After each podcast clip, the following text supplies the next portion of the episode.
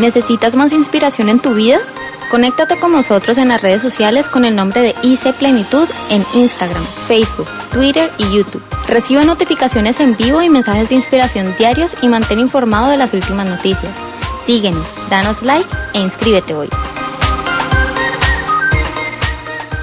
Hemos estado compartiendo todos estos días algo sobre cómo identificar y derribar fortalezas mentales. Pero antes de, de la palabra, yo quiero que hagamos algo importante. Ayer estuvimos en una en una reunión que son de las reuniones que uno no quiere estar es cuando le toca a uno despedir a algún hermano que se va a la presencia del Señor. Y en esta semana partió el papá de nuestra hermana Elizabeth. Y Elizabeth, ahí en la pantalla está el nombre de su papá. Partió la presencia del Señor y queremos que usted sienta de parte nuestra como pastores y como iglesia y que usted y toda su familia sientan el abrazo del Señor. Usted, su mamá, su familia estuvieron allí muy fuertes, muy valientes. Y fue un entierro donde hubo música, alabanza, adoración, recuerdos gratos. Estaban allí sus hijos, sus nietos. Dice la palabra del Señor que cuando alguien muere en el Señor, parte para estar directamente con el Señor. Así que él está en la presencia del Señor, Elizabeth reciba nuestra solidaridad y nuestro afecto y cariño. Y la vida continúa, mi hermana. Él murió en el Señor y la palabra de Dios estaba allí. Un abrazo para ustedes, para su mamá. Dios les bendiga. Hay un versículo en Juan capítulo 3, versículo número 12, donde dice Jesús, si yo les he hablado de las cosas terrenales y no creen, y no creen, entonces, ¿cómo van a creer si les hablo de las cosas celestiales? Por ejemplo, Jesús dijo, en la casa de mi Padre muchas moradas hay, voy pues a preparar lugar para ustedes, y cuando estén listas, vendré otra vez para tomarlos para que ustedes estén conmigo para siempre. ¿Cómo cree usted que se, cómo se imagina usted la mansión? Usted dirá, bueno, aunque sea un ranchito que me dé, pero que esté allá adentro. No, con el Señor está lo mejor, lo mejor de lo mejor. Así que cuando alguien parte para estar con el Señor, empieza a disfrutar de las celestiales. Yo me imagino que si usted se ha asombrado de ir a un lugar, un show, un espectáculo, luces, no sé, wow, qué parque, qué cosa tan maravillosa, qué teatro, qué artista. ¿Se imagina usted los bobitos que vamos a hacer cuando lleguemos al cielo? A la presencia del Señor descubriendo tantas cosas hermosas. Pero lo, ideal es que nosotros lo, lo disfrutemos aquí, comencemos a disfrutar del Señor. Bueno, cuando uno conoce al Señor, uno por lo general viene contaminado por el pecado, viene contaminado por una forma de vida que hemos aprendido nuestros padres, de la sociedad, del mundo. Tenemos una forma que hemos ido creciendo y creemos que las cosas son así. Y estamos acostumbrados a las cosas terrenales, pero no estamos acostumbrados a que se nos hable de las cosas celestiales. Y la Biblia nos enseña y nos habla de cosas celestiales. Pero aún así la palabra del Señor dice que nosotros estamos viendo ahora como por un espejo, como un espejo opaco. Todavía no es clara las cosas, pero algo vemos. Pero un día dice que veremos al Señor tal como Él es. Y le veremos cara a cara. Y no solamente le conoceremos a Él, sino que seremos conocidos por Él. Y en una nueva dimensión de lo celestial, aquí en lo terrenal uno dice, bueno, aquí 2 más 2 es igual a 4. En el Señor lo celestial es qué? 5 y 2 es igual a qué? A 5 mil, 10 mil, 15 mil, 20 mil. Las cosas celestiales son totalmente impresionantes.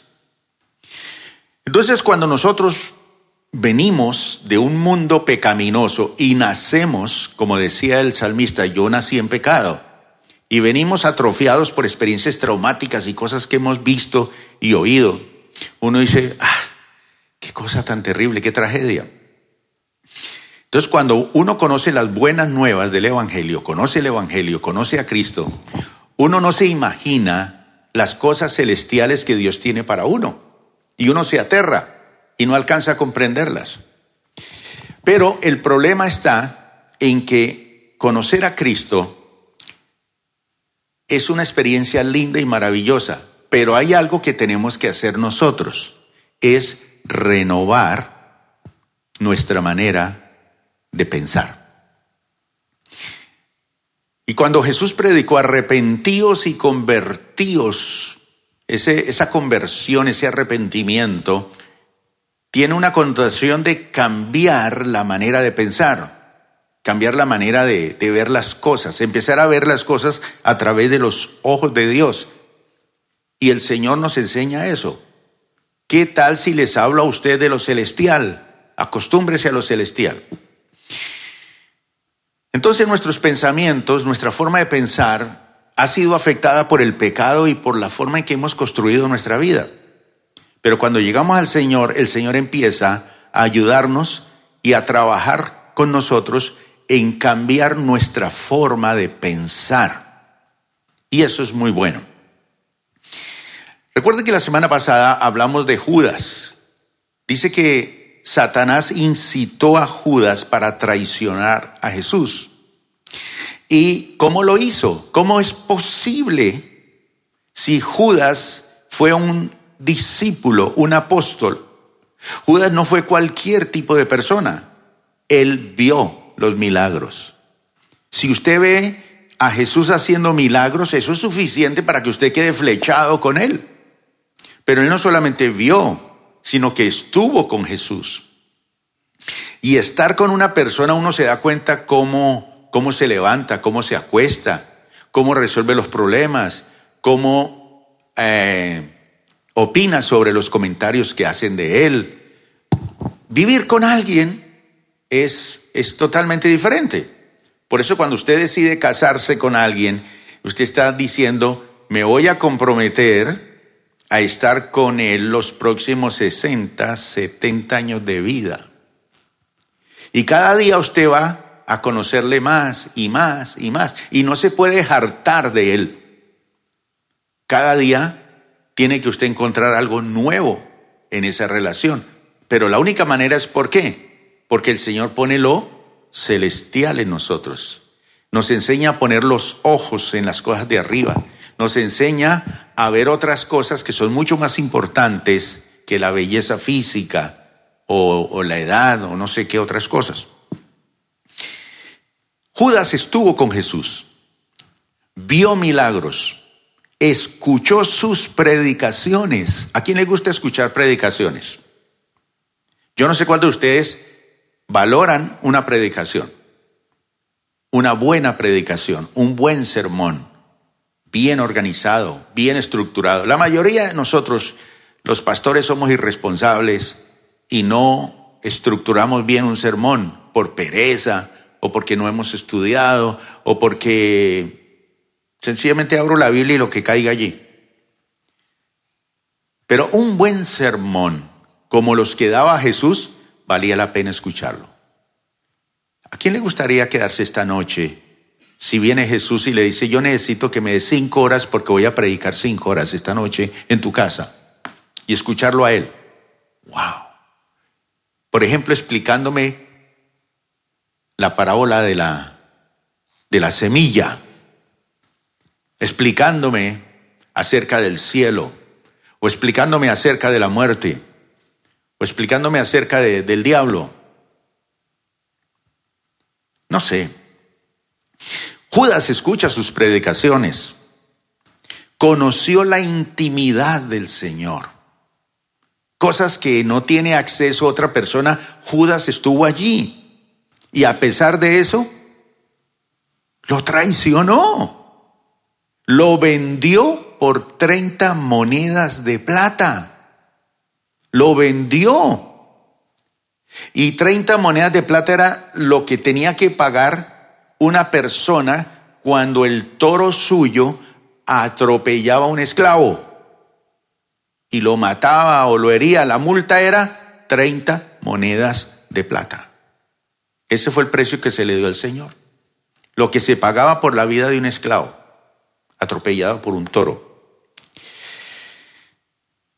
¿Por qué Judas, siendo todo esto, traiciona? Bueno, Satanás lo incitó. ¿Y cómo lo incitó? Puso un pensamiento, un deseo, un resentimiento, odio en su corazón y germinó eso. Allí. Entonces, lo mismo pasó con Pedro.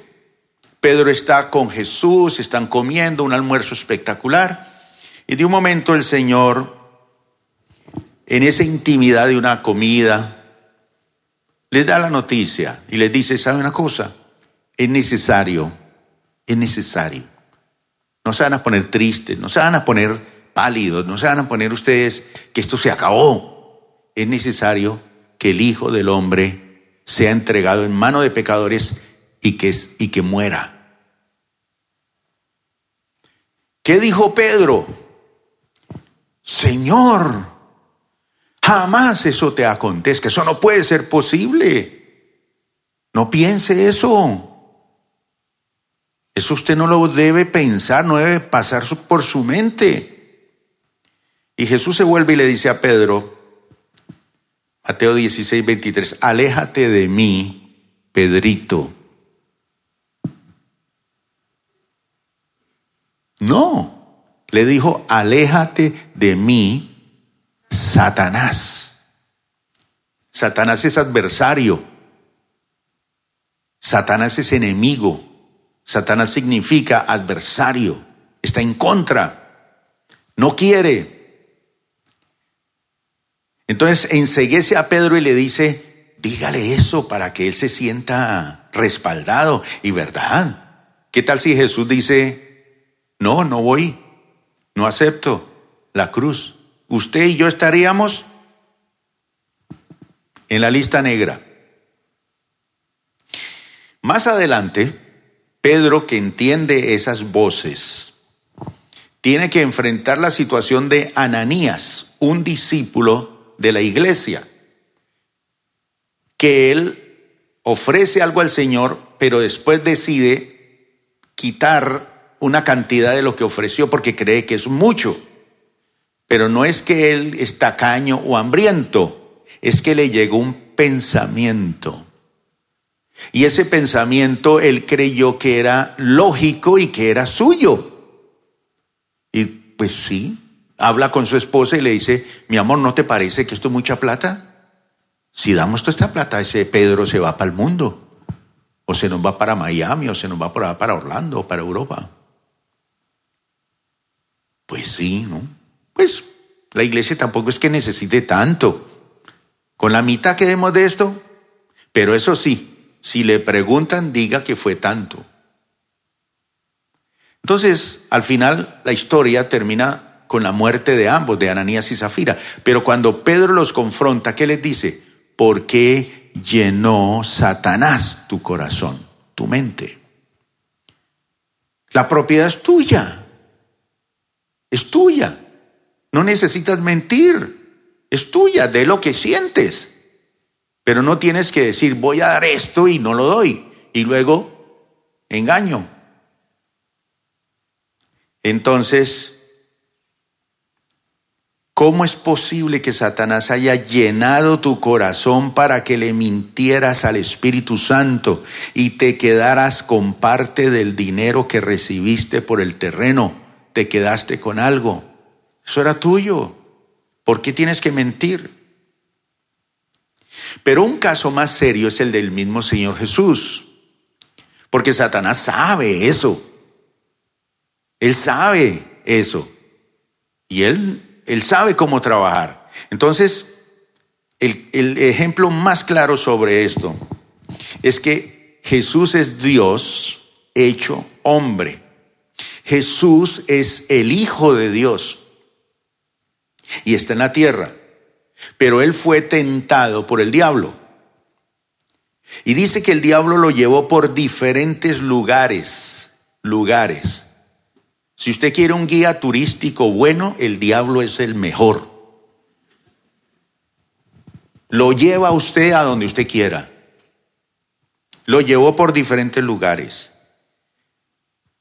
Y como guía turístico le mostró todos los reinos del mundo. Le mostró todos los imperios, el brillo, la autoridad, la riqueza. Le mostró la riqueza de los reyes del oriente, del occidente, los camellos, los caballos, los aviones privados. Todo se lo mostró. Y le dijo, todo esto te lo daré si postrado me adoras. Le habló de cosas terrenales, porque le mostró todos los reinos del mundo, todos los reinos del mundo, hasta el de Maduro se lo presentó allí. Él está contento, lleva más de 20 años allí, debe ser bueno. Pero hay gente que ha reinado más de 50 años. En Latinoamérica hemos tenido gente, tiranos que han gobernado por muchísimos años y en la historia de la humanidad también. Ahora dice que le mostró, lo llevó, le mostró. ¿Cómo lo hizo Satanás? Ah, yo sé, yo sé. Que algunos me van a decir, claro, como Superman, como superhéroe. Eso se le presentó vestido con Superman es el único que es superhéroe por usar los calzoncillos por fuera. ¿Se le presentó así a Jesús? Claro que no. No como Superman, no como otro superhéroe. Todo sucedió donde? En la mente de Jesús. Siendo Dios, tuvo pensamientos puestos por el enemigo pensamientos. Entonces, si el Hijo de Dios es atacado en su parte mental, que es el árbol verde, frondoso y fuerte, ¿qué será de usted, mi hermano, y de mí? La pregunta es, ¿qué haremos con esos pensamientos? Usted tiene derecho a pensar porque usted es libre. Pero no todos esos pensamientos son buenos. Entonces, pastor, si el Señor dice que Él nos guardará y no, no caeremos jamás. No, no, no. Él dice que el, diablo anda como, como un gatito, un león rugiente, buscando a quien devorar. Él se lo quiere comer a usted. Devorándolo, le ruge y le dice, usted es feo, usted no sirve, ese pastor es un ladrón, ese presidente es una basura, esa vecina suya no sirve, ese papá suyo tampoco, ódielo.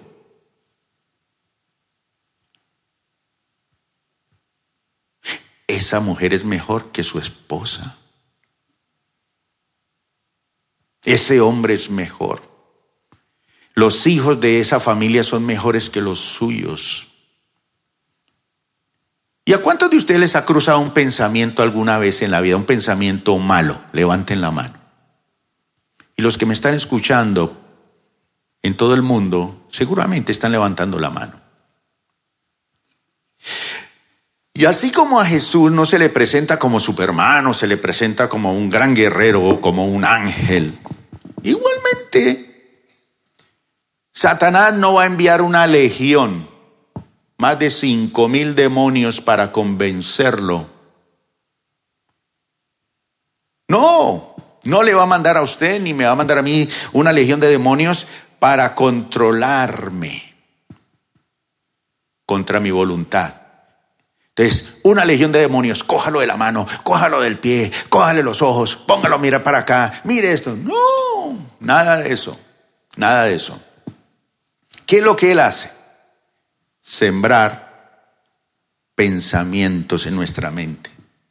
O, si no lo siembra, usar los que usted ya tiene usar los que usted ya tiene. Porque usted ya tiene unos pensamientos que adquirió desde chiquito, desde chiquita.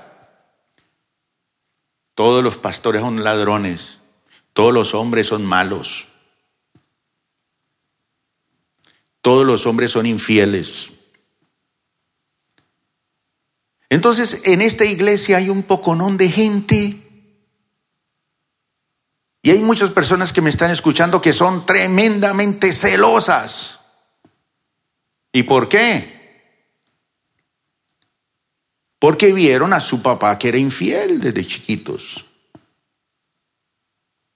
Y ellos crecieron, crecieron sabiendo que todos los hombres son infieles.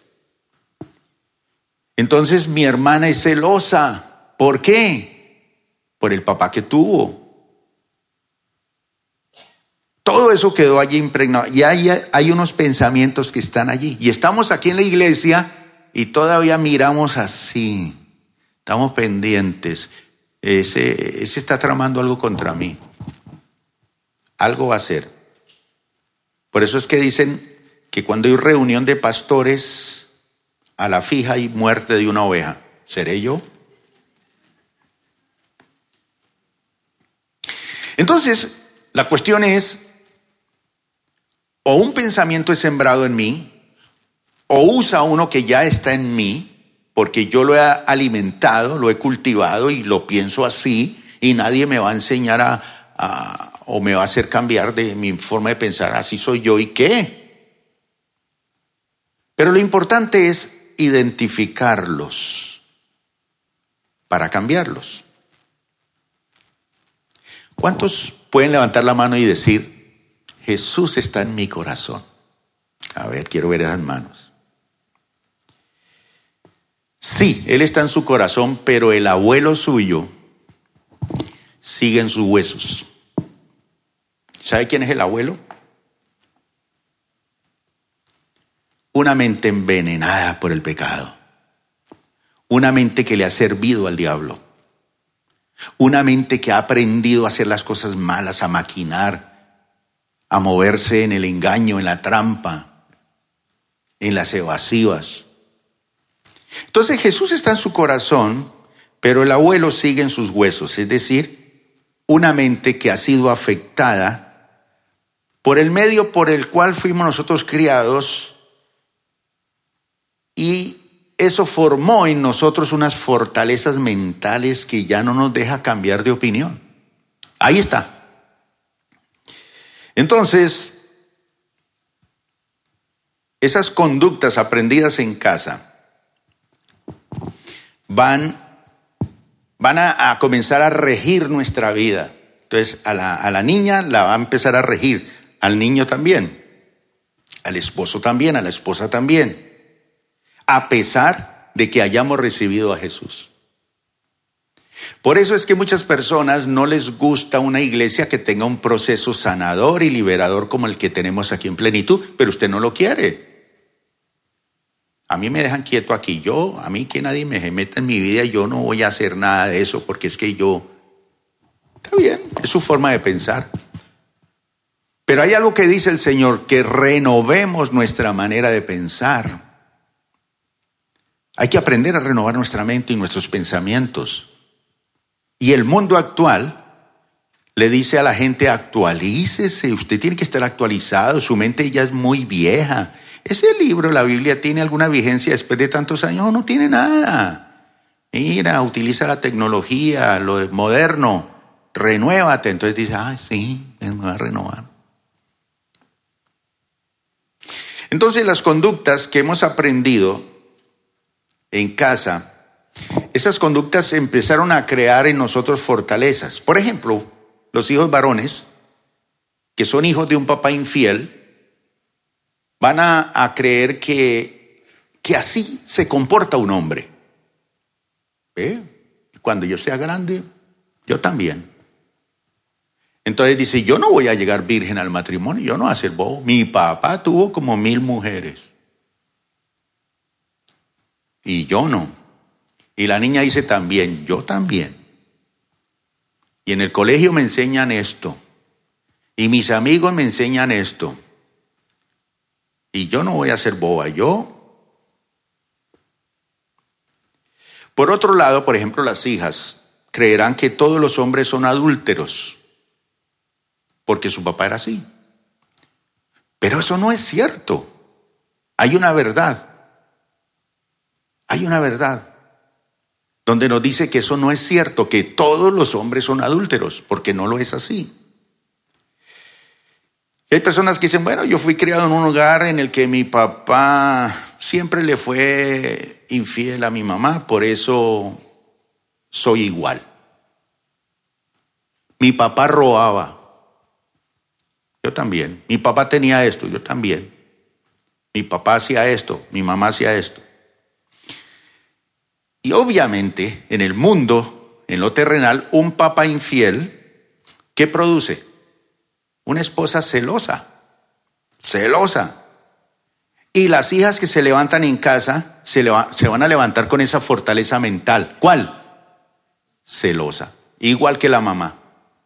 Pero usted, ¿por qué es celosa y por qué es así? Si usted no tiene marido, usted no la han engañado, no la han traicionado. No, los hombres son así.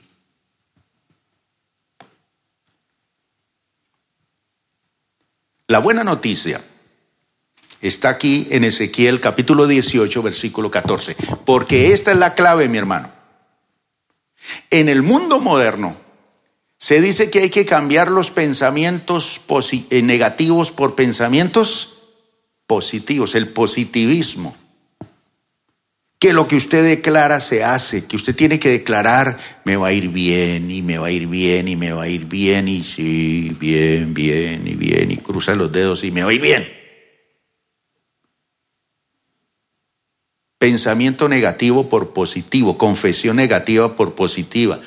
No, así usted no renueva su manera de pensar. ¿Sabe qué es lo que hay que hacer? Hay que renovar nuestra manera de pensar. Entonces, entro al sótano de mi mente y tengo todas estas fortalezas que ya he establecido o la vida me los ha establecido o el diablo me los ha establecido en mi mente y entonces saco esa basura. ¿Pero qué meto allí? Tengo que meter la verdad de la palabra de Dios. Y ahí es donde usted se enoja conmigo como pastor.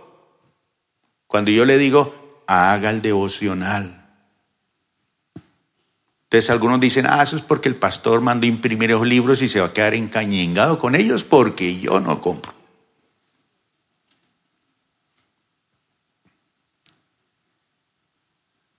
En vez de regalar una botella de whisky a sus compañeros de trabajo o socios, regalen un devocional de esos.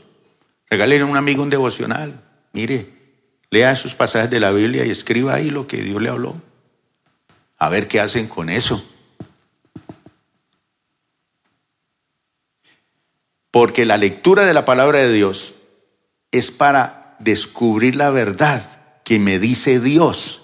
Y entonces sacar los pensamientos que Satanás ha implantado o que yo he tenido o que la vida ha implantado en mí y colocar los pensamientos que dice Dios en su palabra.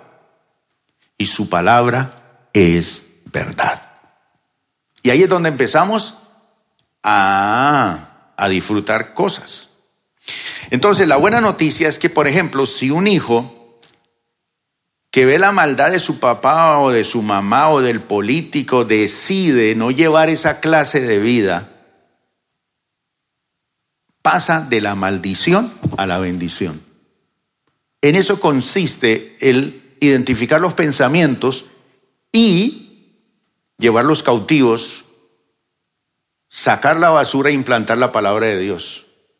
Como hizo Josué, yo y mi casa serviremos al Señor.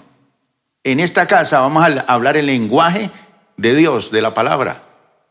Y no quiere decir que si uno de los muchachos dice alguna cosa jocosamente o chistosamente, lo voy a matar. No. Pero que sepan que en nuestra casa, en nuestra vida, en mi vida como padre, como abuelo, he establecido la palabra de Dios como verdad. No acepto las mentiras del mundo, del enemigo. ¿Cómo pasar de la maldición a la bendición? Bueno, cuando toma usted la decisión de no llevar esa clase de vida, de seguir pensando así.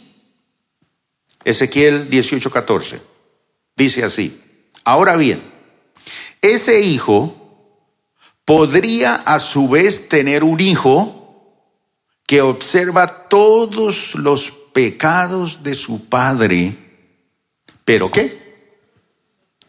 Entonces sigue diciendo más adelante, pero no los imita, entonces vivirá. Habrá vida para él. Pero si usted observa los pecados de su padre y los imita, ¿qué es lo contrario a la vida?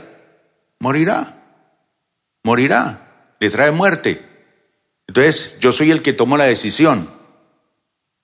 Sí, mi papá hizo estas cosas bestiales, mi mamá también. Mis hermanos han hecho cosas terribles. Pero yo no voy a hacer lo mismo. No voy a hacer lo mismo con mi hijo. Mi padre abusó sexualmente de mí, entonces yo voy a abusar sexualmente de mi hijo. No. Mi padre fue un asesino, yo voy a ser un asesino. Entonces dice la palabra de Dios, eso es verdad. Y esa es la primera fortaleza mental que hay que derribar, mi hermano. Usted no fue destinado para imitar y seguir la cultura de su padre, ni seguir la cultura de su país ni seguir la cultura de los financieros, ni seguir la cultura de lo que dicen, ay, yo quiero educación sexual, una revista de Playboy. No, muerte. Ay, yo quiero montar una empresa, entonces voy a leer qué dice Harvard. ¿Por qué no lee la palabra de Dios? Y la palabra de Dios tiene un pasaje que dice, yo te doy el poder a ti para hacer las riquezas. Si Él me lo da a mí, yo quiero ese poder. Pero también me dice, ¿qué debo hacer con esa riqueza? Y también me dice, ¿qué debo hacer cuando yo tenga plata? Me dice, por ejemplo, que no debo de olvidarme del Señor. También me dice la palabra que tenga equilibrio porque la plata puede volverse mi Señor y yo me vuelvo esclavo del dinero no señor del dinero. Como no leo la palabra, entonces el diablo me hace trizas con una mentira y luego le echo la culpa a la plata, le echo la culpa a la vida, le echo la culpa a lo que me enseñaron. Por lo menos lea la palabra y échele la culpa a la palabra, porque la palabra del Señor nunca miente. Entonces usted se va a estrellar con esta palabra. Tú me dijiste que yo hiciera esto. Satanás le dijo a Jesús, porque está escrito en la palabra, que a sus ángeles mandará cerca de ti para que no te suceda nada. Así que tírate del piso 20. Verá que no te va a pasar nada. Y él con la misma palabra le dijo, escrito está, no tentarás al Señor tu Dios. A Él solo adorarás y a Él solo servirás. Es la palabra. Nada podemos contra la verdad, sino por la verdad, dice la Biblia. Entonces la primera fortaleza mental es que si usted tuvo un padre o una madre que hizo cosas malas, usted no necesariamente tiene que ser igual.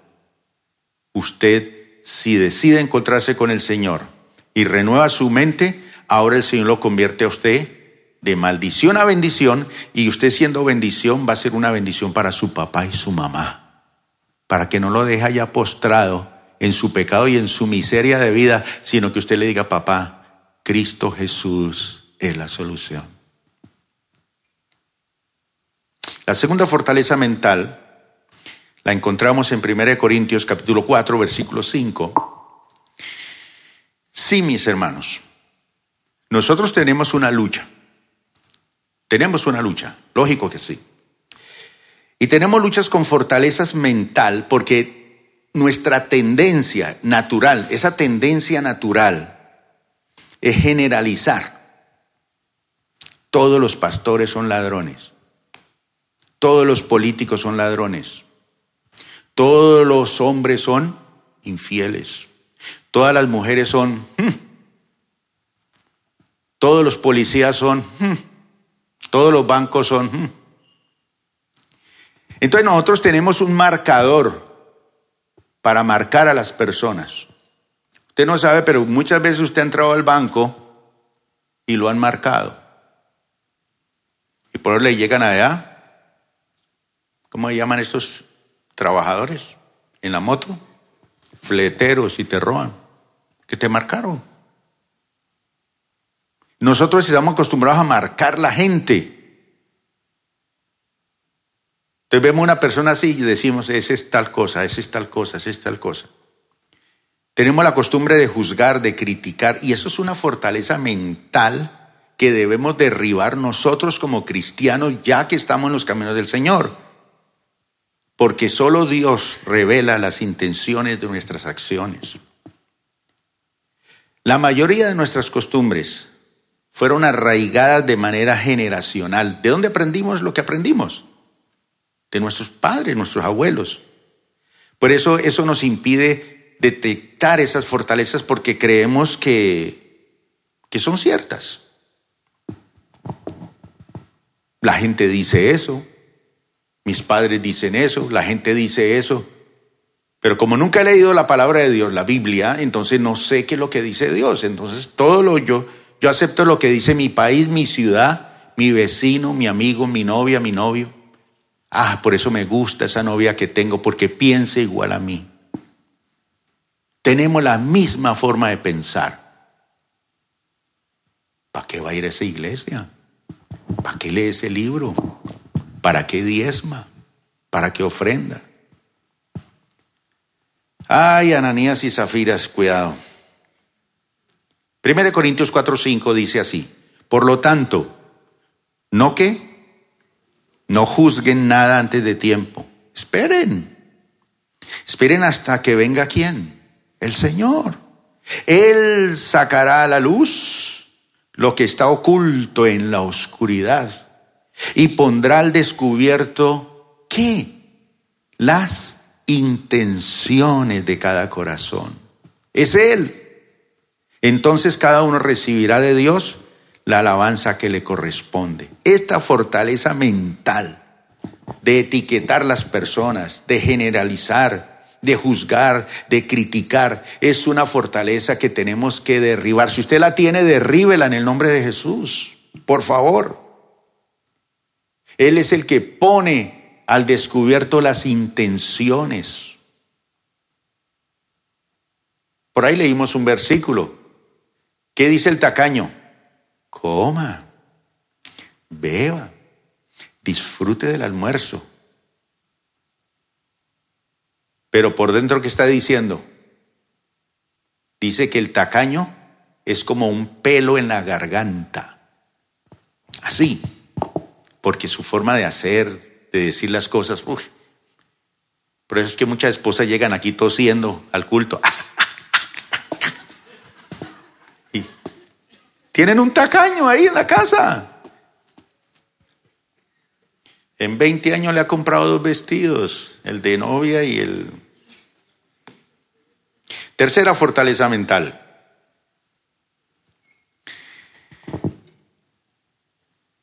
Otra. La amargura y el resentimiento.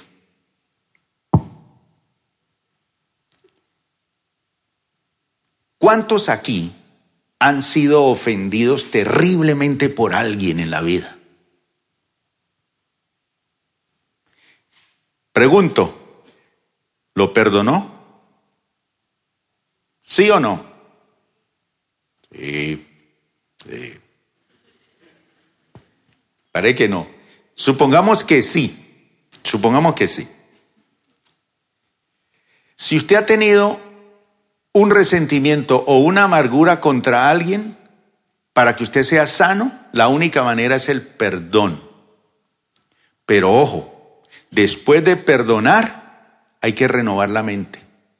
O si no, no funciona ese perdón.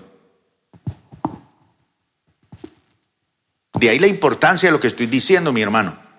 Esto lo hace salir a usted del culto hoy feliz, feliz. Entonces, si usted no permite que Jesús entre a esas áreas de su mente, de dolor, si no le permite a Jesús a entrar y sanar esas áreas, si no le permite al Señor que le dé esa fortaleza para cambiar esos pensamientos que usted tiene acerca de esas personas. Si no cambia usted su manera de pensar, ¿para qué pierde el tiempo perdonando? No sirve. No sirve. Yo ya lo perdoné. No sirve si usted, después de perdonar, no renueva su forma de pensar. Por ejemplo, hay personas que dicen, yo jamás me podré casar. Porque vieron un mal ejemplo en el matrimonio, entonces dicen, no, yo, eso no es para mí. Otros dicen, yo jamás seré un buen papá porque ya sé lo que son los papás. Porque identificaron esa figura del papá. ¿Sí Marcamos, marcamos. Y seguimos marcando. Y estamos en Cristo, pero usted todavía tiene marcado a su papá y no ha renovado su manera de pensar acerca de su papá. Es que él, es que él, es que ella, es que, es que mi esposo. Yo ya lo perdoné, hermano. Tenemos 40 años de casado. Yo ya lo perdoné, pero ahí está. No ha cambiado usted, no ha renovado su manera de pensar. Pero mire la buena noticia que dice la palabra de Dios, la verdad de la palabra de Dios. Segunda de Corintios 10:5. ¿Qué hacemos nosotros? Destruimos, ¿qué? ¿Qué destruimos? ¿No dice ahí nada?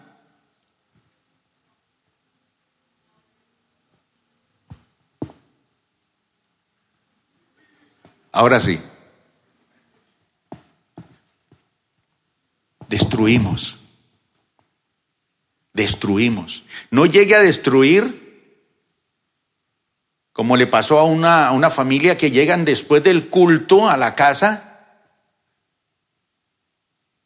y ya en la tarde descubren que un niño ha enterrado al abuelito hasta el cuello,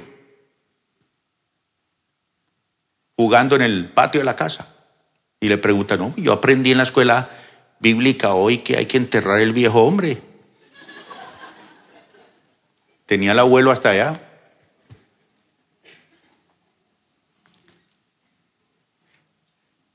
Mi hermano, en el último análisis, no es su papá, no es su mamá, no es esa persona que te ofendió y te lastimó y te abandonó. No es las experiencias duras que usted ha vivido lo culpable. No es a su papá y a su mamá y a su familia a quien usted tiene que destruir o a su enemigo. Tiene que destruir esa tercera fortaleza mental. ¿Cuál es? Argumentos. Sí, tenemos argumentos, claro. Tengo argumentos para no perdonar. Pero usted dice, pero yo ya perdoné. Pastor, yo fui al encuentro hace 10 años. ¿Y renovó? ¿Renovó? ¿A quién le gusta renovar muebles viejos por nuevos? Neveras viejas por nuevas, televisores viejos por computadores, celulares. Eso es lo que dice el Señor. Te di vida nueva, perdonaste, ahora renueve, saque toda esa estantería vieja. Es que ella piensa de mí que no sirvo para nada. Argumentos. ¿Qué hay que hacer con esos argumentos?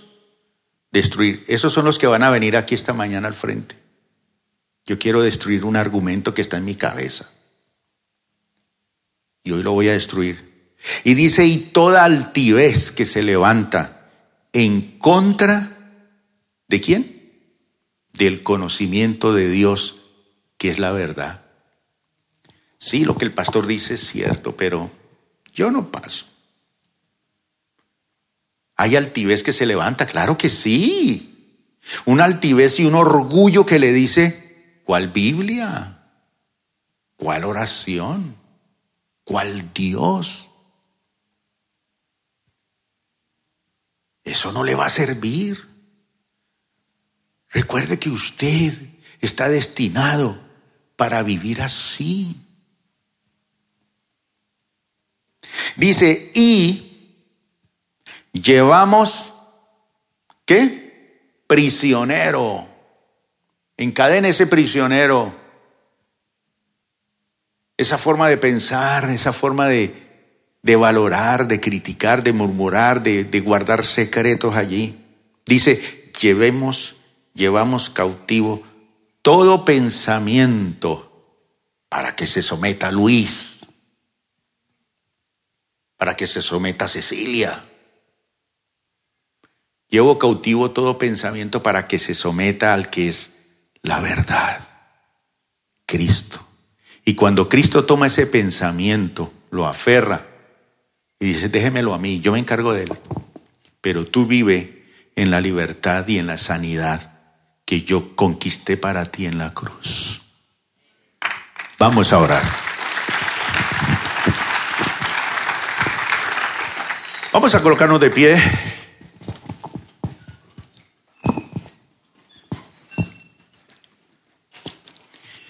Y aquellos valientes que quieran tomar decisiones, vengan aquí adelante. Vamos a sacar todo ese basurero que hay ahí.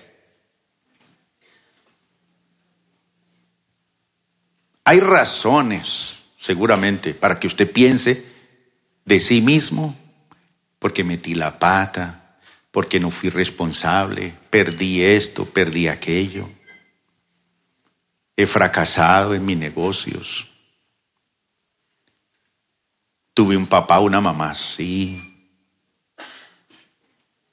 hay muchas razones para pensar así. Pero hoy usted con autoridad va a decir, no más. Voy a colocar los pensamientos de Dios. Mire que la palabra de Dios dice que nosotros ya tenemos la mente de quién? De Cristo. Una mente sana, libre, una mente que sabe tomar decisiones. Mejor dicho, pasen aquí adelante los que quieren pasar de la maldición a la bendición de la libertad. Y cuando usted sabe identificar esos pensamientos terribles, hoy lo voy a destruir esos argumentos. Levante sus manos y diga, Señor, te amo. En la cruz del Calvario Tú clavaste allí mi pasado. Tú conoces las experiencias duras y traumáticas que he tenido que vivir en la vida, Señor.